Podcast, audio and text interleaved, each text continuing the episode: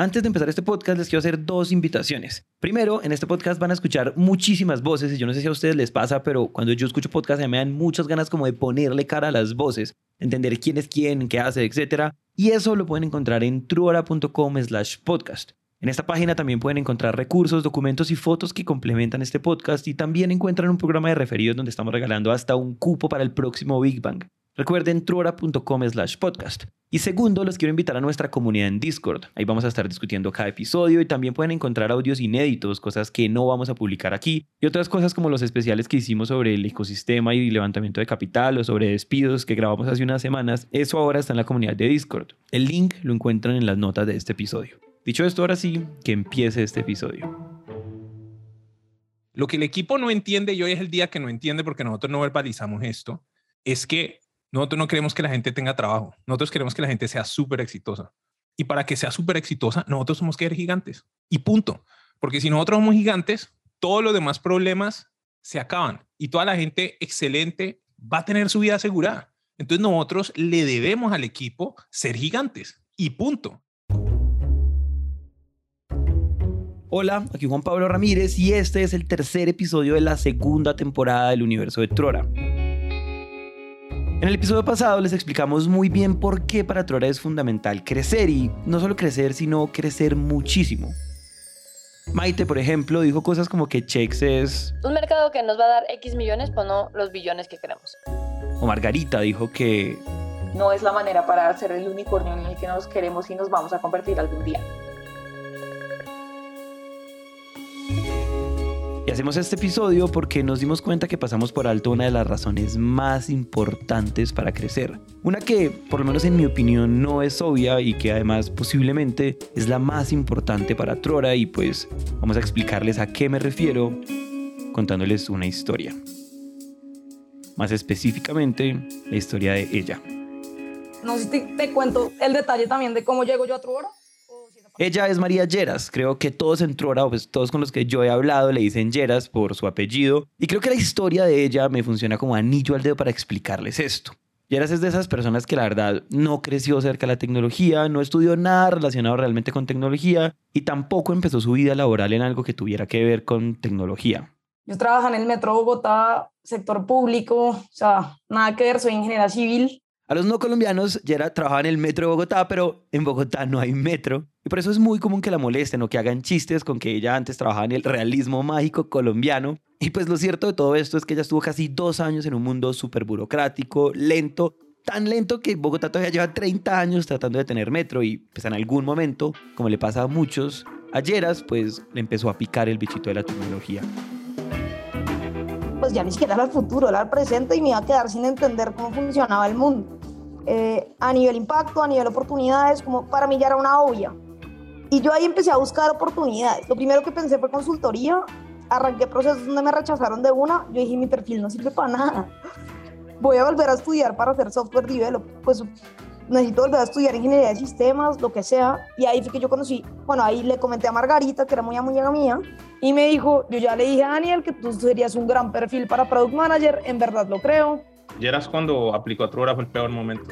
Em, era justo en medio, que ni siquiera en medio de la pandemia. Acaba de pasar la pandemia, llevamos como un mes adentro. O sea, en mi cabeza la pandemia fue en marzo de 2021 y ella era como abril. Y al mismo tiempo sabíamos que necesitábamos más ayuda en producto y una de las ideas era agarrar personas muy, muy, muy inteligentes eh, que estudiaran otra cosa para traerlas a hacer producto a Truora que no hay gente de producto en la TAM. Ahorita hay un poquito más, en Brasil hay más, pero gente que tenga mucha experiencia en product, muy poquita. Entonces Margarita, que es una de nuestras ingenieras, la había recomendado y la había recomendado como la cura para el cáncer. Es de mis amigas la más inteligente del mundo, es lo mejor, de lo mejor, de lo mejor.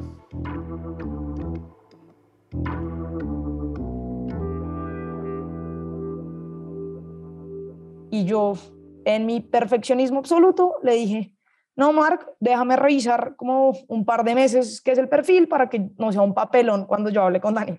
A las tres horas, eh, dale, listo, el domingo tenemos comida con Daniel. Mis tres meses pasaron a, era viernes, el domingo. Eh, fuimos a almorzar o a, cenar, fuimos a cenar, fuimos a, a Boca ahí en el 85 y estuvimos ahí sentados hablando de por qué quería entrar a tech. Y toda la forma en la que pensaba, como hablaba, me parecía súper positiva. Era ñoña, ñoña, tenía un promedio súper alto. Sentía que se había gastado su carrera no trabajando en tecnología. O sea, había un poco de señales que eran positivas. Entonces le dije a Mai, eh, vea que hay una candidata buena de producto. Mai es ultra, hagamos la prueba y la prueba técnica, si le hace bien, vale, y si no, no. Y le puso a hacer una prueba me dijo, listo, te tienes que ganar a Maite, pero aplica, porque nosotros no contratamos a Product Manager sin experiencia. Eh, me mandó el celular de Maite, yo le escribí a Maite. Maite me hizo por ahí dos, tres llamadas solo de conocerme antes de ofrecerse a pasarme en verdad la prueba. Después hice la prueba, yo no entendía nada. Ni siquiera entendía por dónde empezar a hacer un estudio de mercado, que era lo único que podía entender, digamos. De ahí para atrás, y yo le hice una Biblia a Maite que yo no sé Maite cómo se leyó. O sea, yo hice no menos de 30 páginas de investigación. O sea, a mí hoy en día me llega esa prueba que yo hice y de una rechazo porque no me voy a leer eso. Lo mejor fue que el día que estaba terminando la prueba algo le pasó a mi computador, yo abrí la prueba y estaba toda hecha esos jeroglíficos, como si sabes, eso de que son como los caritos felices y eh, básicamente es el computador diciendo tu tesis se fue a la mierda. Tu tesis se fue a la mierda, que parece un chiste. eh, yo le pegaba al piso, yo lloraba, le pegaba al piso. Después, cada mi novio logró recuperarla. Eh, y ahí, ya, ahí la mandé. Hizo una prueba muy, muy, muy, muy buena. Y nosotros éramos como, güey, puta, no estamos contratando, estamos en un hiring freeze, pero esta barraca se ve que es bastante buena lo que terminamos haciendo fue como, te hicimos una vaina muy mal hecha, o sea, le dijimos, te queremos contratar. Dale, te vamos a contratar, pero en octubre de este año. y nada, yo en verdad me puse demasiado feliz porque era mi salida o mi entrada al sector eh, tech en realidad. Y al mes me llamó Daniel y me dijo, Geras, ya no es en octubre, necesitamos que entres la próxima semana. Y ahí, ahí ya me cagué del susto. yo a Truboro me vine por un tercio de mi salario. O sea, y si me hubiera tocado pagarle a Truboro, le hubiera pagado. ¿Y cuál era, el, cuál era el racional detrás de eso? No, porque yo ya estaba completamente, pues, o sea, yo estaba absolutamente convencida de que yo estaba, yo quería estar en el sector tecnología. Y a pesar de que yo en ese momento, para ser alguien que se había graduado hace dos años, tenía un muy buen salario, como que yo todo lo estaba viendo a largo plazo, ¿no? Como yo solamente estaba pensando en términos de aprendizaje si tú estabas comprando una carrera que empezaba. Exactamente. Y me iban a pagar por la carrera de alguna manera igual. Entonces. Y aquí quiero parar la historia, devolverme y darle doble clic a algo que ella acaba de mencionar hace unos minutos y es... Pues ya ni siquiera era el futuro, era el presente y me iba a quedar sin entender cómo funcionaba el mundo. Quiero explicar muy bien por qué para Yeras era tan obvio hacer este cambio. La carrera profesional típica corporativa es una escalera hay un jefe, y un jefe, un jefe, y un jefe, un jefe. Y cuando uno arranca de recién egresado, por más suerte que tenga, está a seis cargos o a diez cargos de ser el CEO de esa compañía o la CEO de esa compañía. ¿Sí no? Y uno empieza a hacer carrera. Y la gente salta que a la otra, que aquí, que a la otra. Pero mal que bien necesitas trabajar 30 años o 35 años o más para llegar a ser los cargos más altos. ¿Sí no? Y uno está rogando que el de arriba salga y que la gente cambie en 2016, cuando la gente se graduaba, todo el mundo se esperaba la clásica de yo salgo de acá a Bavaria, hago lo que sea para trabajar en Alpina, en Coca-Cola, pero ahora ya la gente se gradúa y quiere trabajar en startup. La gente termina un MBA y quiere trabajar en startup. ¿Por qué? Porque se volvió sexy. Hay tres razones por las cuales creo yo que una persona debería trabajar en startup. La primera es, ya no vivimos en el mundo donde trabajar en startup es tener un sueldo malo los sueldos modernos de una, de startup son muy buenos, probablemente mejores que el mercado tradicional. Número dos, porque los equipos que trabajan en una startup son talento de clase mundial. Si los founders, si la founder o el founder hicieron su trabajo bien, las personas que entran a trabajar en una startup entran a trabajar con un talento de clase mundial que no se encuentra en ningún otro lado del mundo. Y eso es mágico. Uno no va a encontrar en el banco promedio el nivel de talento, compromiso, convicción, tecnología y conocimiento que va a encontrar. Y eso me lleva al punto número tres. En ningún lugar uno crece como crece en una startup. Hace de cuenta que hay una placa tectónica, uno se monta en las montañas en la carrera, entonces uno tiene que escalar la montaña cuando está en un corporativo. Pero cuando estás en un startup, hay un movimiento tectónico que está cambiando las cosas y que se hace un ripple effect y vos te montas en, un, en una montañita y esa montaña empieza a crecer sola. Entonces vos vas caminando hacia arriba de la montaña, pero la montaña crece sola. Entonces la persona que era el primer vendedor de una empresa chiquita que valía 5 millones de dólares, que ahora es un unicornio, es una persona que ha crecido tanto que en esos 4 o 5 años se vuelve un recontraputa ejecutivo y le da 18 vueltas a los corporativos, tiene una carrera excepcional y la sacó del estadio. Yo veo personas, en, por ejemplo, nuestra ejecutiva más poderosa en Platzi, nuestra Chief of Staff, ella entró hace cinco, hace seis años a Platzi haciendo soporte técnico y en seis años creció a ser una de las ejecutivas más pro de la industria, en mi humilde opinión. Ella construyó el equipo de Customer Success, ella construyó el equipo de Education, ella construyó gran parte de nuestro sistema interno de cultura y de reclutamiento. Es espectacular.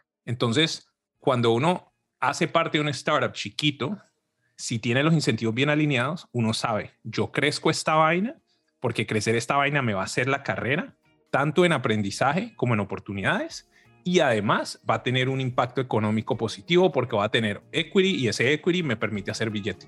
Todo el mundo que entra en un startup early stage tiene equity, entonces hay un incentivo de si a esta gente le va bien, probablemente, no, seguro a mí también me va a ir bien. Matemática simple, hago entre 500 y un millón de dólares cuando estaba en la saque del estadio. Si negocié bien y empecé temprano, ese es el billete que puedo hacer uno, además de tener una carrera hecha y derecha donde uno nunca tenga que volver a preocupar por trabajo pero también hay unos incentivos reputacionales, que es, si Trura la rompe, probablemente si yo salgo a levantar para mi propio startup, va a ser más fácil, porque fui parte de un equipo pues que la sacó del estadio. Convertir la empresa en la que tú puedes ponerle ex rápido. Entonces, creo que una parte es el incentivo de uno porque toma la decisión de llegar a startups y después lo importante que es para uno que el startup donde esté le vaya bien. Habiendo explicado esto, sigamos con la historia de Yeras. Entonces yo entro en mayo de 2020, me acuerdo, mi primera reunión de otro hora fue el día de mi cumpleaños. Eh, me acuerdo perfecto el primer día en esa reunión, como bueno, María, tú estás cerca, pues como tú estás a hacer cargo de Beetlejuice, Beetlejuice tiene todo el producto de reconocimiento facial. Y yo no entendía, o sea, yo anotando nombres porque yo ni siquiera entendía que Beetlejuice era un equipo, como nada. Y yo me acuerdo que yo entraba a los plannings del equipo, ese equipo lo lideraba Carlos Navas en ese momento y Carlos pues tenía tres equipos más, estaban reventados en verdad los PMs y yo decía, Carlos, ¿cómo se inventa el planning? O sea, ¿de dónde se saca los tickets? Yo no entendía nada, o sea, yo decía, ¿cómo hace para definir qué va a ser el equipo? Yo no entiendo absolutamente nada, creo que me va a tocar salirme, este, este mundo no es para mí. Yeras, la verdad, no se salió y como cualquier persona inteligente, curiosa y con muchas ganas de aprender con suficiente tiempo en la candela, a lo cual hay que sumarle que Trora es muy buena escuela, pues no solamente le fue cogiendo el tiro, sino que, según dicen todos en Trora, o por lo menos todos con los que yo he hablado, se volvió muy buena. ¿Tú cómo, cómo narrarías la curva de crecimiento de Yeras? Yo no sé, preguntar, yo voy a decir una cosa y preguntarle, y preguntarle si ella permite que yo diga esto, porque yo esto lo digo en privado, pero no sé si lo puedo decir en un podcast. Yera es muy rara porque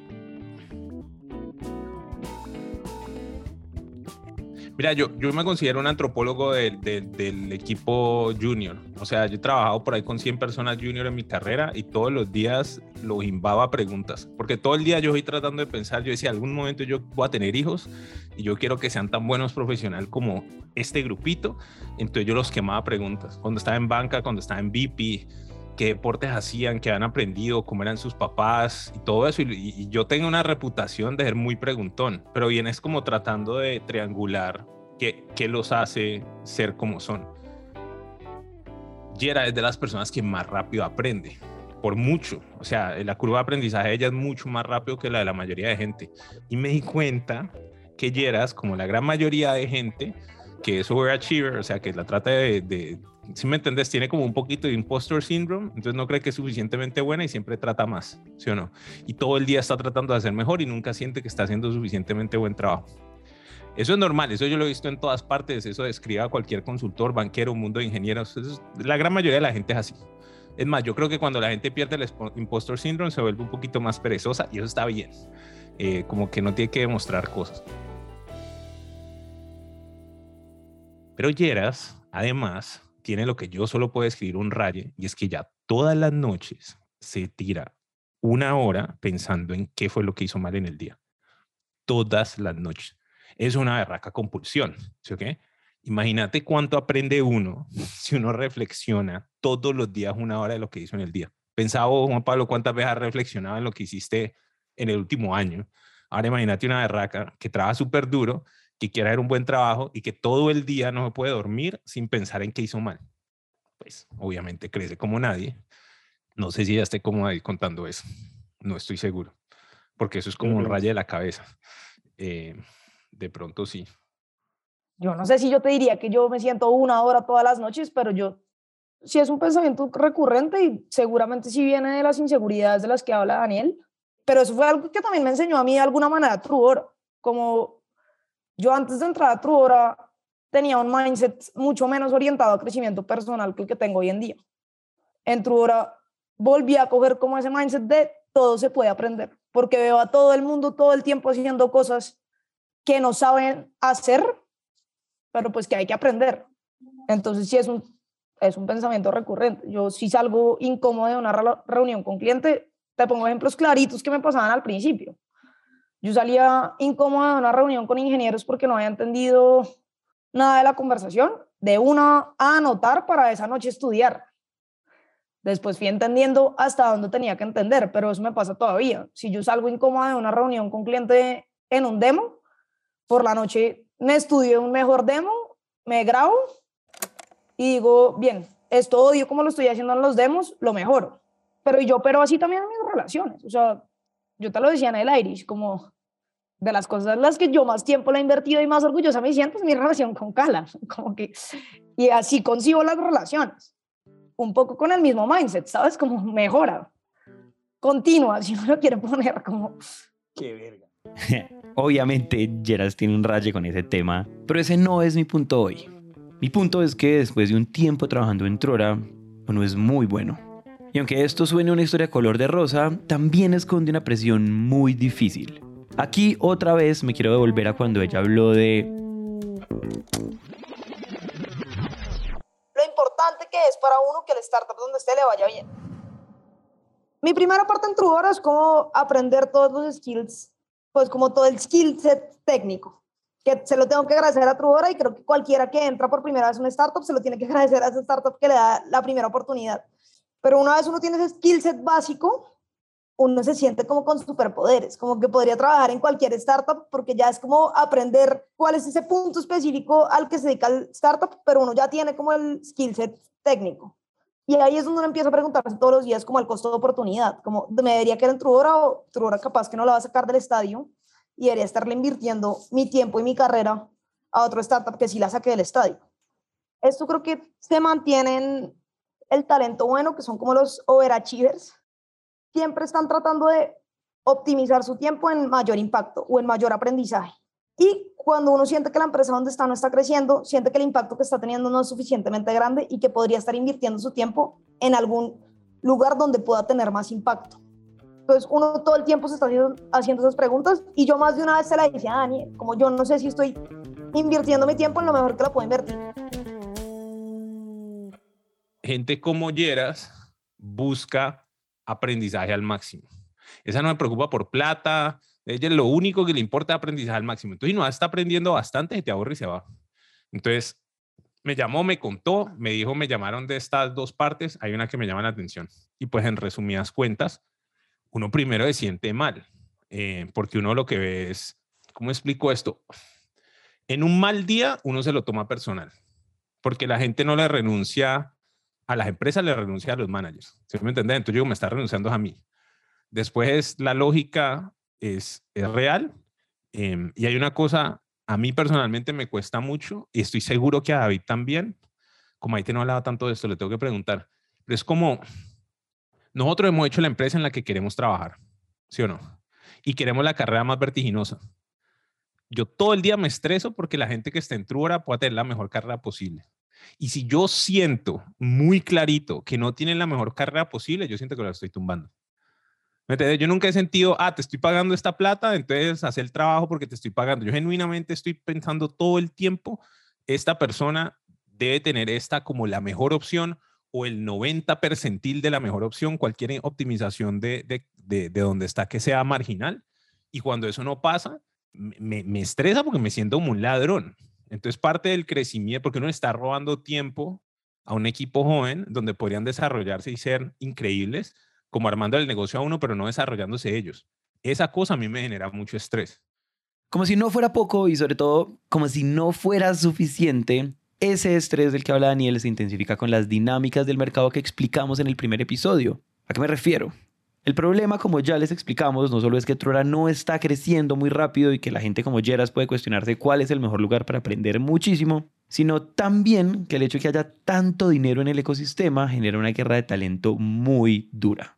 Esto lo van a explicar muy bien David, Maite y Freddy Vega de Platzi. Muchas startups están recogiendo bastante dinero, trayendo a Latinoamérica. También están llegando grandes compañías a contratar vemos, sí, vemos grandes corporaciones de Estados Unidos y, del mundo viniendo a contratar. Las agencias de software también están contratando muchísimo en el lado de, de, ingeniería y de tecnología en general. Por eso está Stripe contratando en Guanajuato. ¿A Stripe qué carajos va a hacer a Guanajuato a buscar Machine Learning Engineers? Pues porque ya no tienen talento. Porque en, en Silicon Valley están como, ay, no, yo la verdad es que si no tengo kombucha todos los días, entonces no voy a trabajar como estamos todos luchando por recursos y hay un, hay un límite. O sea, el mundo tiene una escasez de ingenieros de software, pero ahorita se nota mucho eh, en casi todas las posiciones tech. Volvamos entonces a Yeras. Yo quiero saber, hace un año o hace dos, hace dos años apenas empezaste, ¿qué tan común era que alguien te escribiera por LinkedIn ofreciendo este trabajo versus hoy? No, una curva muy loca porque yo estaba trabajando en el Metro Bogotá y ahí a mí no me han escrito nunca en mi vida por LinkedIn. O sea, mi, perfil nunca, es que nos podemos devolver a mi LinkedIn. Los primeros seis meses nada, seis meses después ya toteado el LinkedIn. Estamos buscando a alguien con tu perfil. Seis meses. No te estoy jodiendo, o sea, ahorita miramos. Y yo te podría decir que hoy en día a mí me llega una oferta laboral, pues para arrancar el proceso al menos, una vez a la semana. La verdad es que les contamos la historia de Yeras, pero les hubiéramos podido contar la historia de cualquier persona que trabaje en Truora, porque eso, pues, en serio está pasando. Y si le pasa a ella que hace producto, pues imagínense con ingenieros. A continuación van a escuchar a Daniela Rocha, a Nicolás Recalde, a Melisa Delgado y a David, todos ingenieros de Truora. A ver, eh, o sea, todo el mundo sabe eh, que hoy en día eh, los desarrolladores somos bastante cotizados. Y todo el tiempo el LinkedIn está así. Ofertas todo el tiempo, hasta yo recibo ofertas de empleo casi todo el tiempo. No sé, ya podría decir como, no, me llega una cada semana, me llega una cada día. Digamos que en este momento yo abriera mi LinkedIn, estoy segura de que hay un montón de mensajes ignorados de gente que me ha escrito, te necesitamos en tal compañía. Y hay muchas personas que están tratando como de coger el talento de Truora porque saben perfectamente eh, como lo que están formando. Y otra vez, como si no fuera poco, a eso súmenle que... Los salarios se han triplicado. O sea, que en un año los salarios se tripliquen es una, es una locura. Para estar en mercado todos hemos tenido que estar subiendo, subiendo, subiendo, porque claro, levantan tanto dinero y hay tan que entonces se compite con salarios y está haciendo una guerra a morir. O sea, sí está siendo pesado para todos. Eh, uno también como que se comienza a cuestionar eso y es cuando ve que gente que uno admira se va para otros lugares y que les está yendo muy bien también, ¿no? Bueno, han, habido un par de personas que sí, como que consideraron irse, no estaban muy seguros y terminaron yéndose. Muchas charlas de, marica, por decir, se fue fulanito, le están pagando, no sé, 15, 20 millones. Y es como, uno comienza a cuestionar, es como ese, ese, famoso FOMO, como de, uff, o sea, ¿será, ¿será que me estoy perdiendo de algo por quedarme aquí? O sea, ¿será que tal vez debería irme? Tal vez será mi momento de agarrar otros rumbos o pensar en otras cosas. Entonces, pues la patada, Mari, porque entonces retener talento así es, es, es dificilísimo. Exacto. Una de las presiones que yo, que, una de las presiones para crecer, una presión más para crecer como si no sobraran, es que mi equipo va a estar motivado si yo crezco, si esto sí, si esto es que hay, hay, un adagio, hay un adagio que dicen los de, yo no sé si es de YC, pero ahí es growth cures all. No puede una empresa absolutamente incompetente que va creciendo con crecimiento puede solucionar otra cantidad de problemas. Si vos no estás creciendo, puedes hacer todo lo demás bien y no importa. ¿Sí me entiendes? No importa la cultura que hayas hecho, no importa nada. Si no estás creciendo, uno no, uno no, uno es como un tiburón. If you're not moving, you die. O sea, si no te moves, y no estás respirando, o sea, el tiburón necesita estar activo para poder respirar, para poder vivir. Si uno no está creciendo, no se muere. Y no importa lo que haya formado, eso se, se pudre y se muere. Entonces, si, si, si nosotros no crecemos, tumbamos al equipo. Y nosotros no queremos tumbar al equipo, o sea, no nos queremos robar. ¿Sí me entendés? Porque ellos podrían hacer muchas mejores cosas en otra parte. Queremos que la mejor opción para ellos sea Trubora. Y esa es la presión que uno siente, es una responsabilidad por el equipo. En esta historia explicamos mucho mejor la presión de crecer y de crecer y de crecer y de, como dice Daniel, ser gigantes. Entonces, ¿Por qué salir a levantar plata es importante? Porque si tenemos más recursos, nosotros hemos hecho toda la empresa con las putas uñas, o sea, pagando poquito, así con las uñas, con estudiantes, pero con las uñas. Y ya tenemos un equipo más maduro y los queremos compensar bien y queremos traer el mejor talento y pagarles bien y el mercado ahorita paga el doble o el triple que lo que, lo que pagaba antes. Entonces nosotros hasta por supervivencia tenemos que salir a mercado. Y no podemos salir a mercado sin tener claro para dónde vamos. Y nosotros teníamos más o menos claros para dónde íbamos en checks, pero no teníamos una forma de lograr que alguien nos metiera 10 millones de dólares o más con una apuesta certera. Entonces, en este punto en el que estamos, hay esa tensión. Y la tensión es, y lo deberíamos decir con palabras tranquilas, no estamos seguros de cómo hacer para volvernos unos unicornios o para ser una empresa gigante. No sabemos. Tenemos respeto en el mercado, tenemos una cantidad de cosas y no sabemos. Y además tenemos un equipo que, que confía en nosotros, que quiere hacer una buena carrera y que quiere salir adelante. Y quiere salir adelante. En el próximo episodio, ahora sí, Nosotros debemos haber tenido 150 conversaciones con clientes explorando. cómo se ve el camino, o más bien el laberinto hacia ser enormes 120 personas de otra hora, todo el mundo concursando por crecer. o no.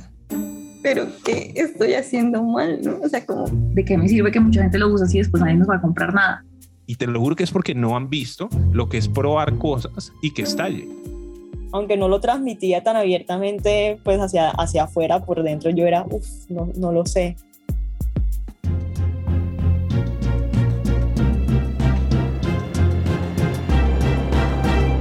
Nos vemos la próxima semana.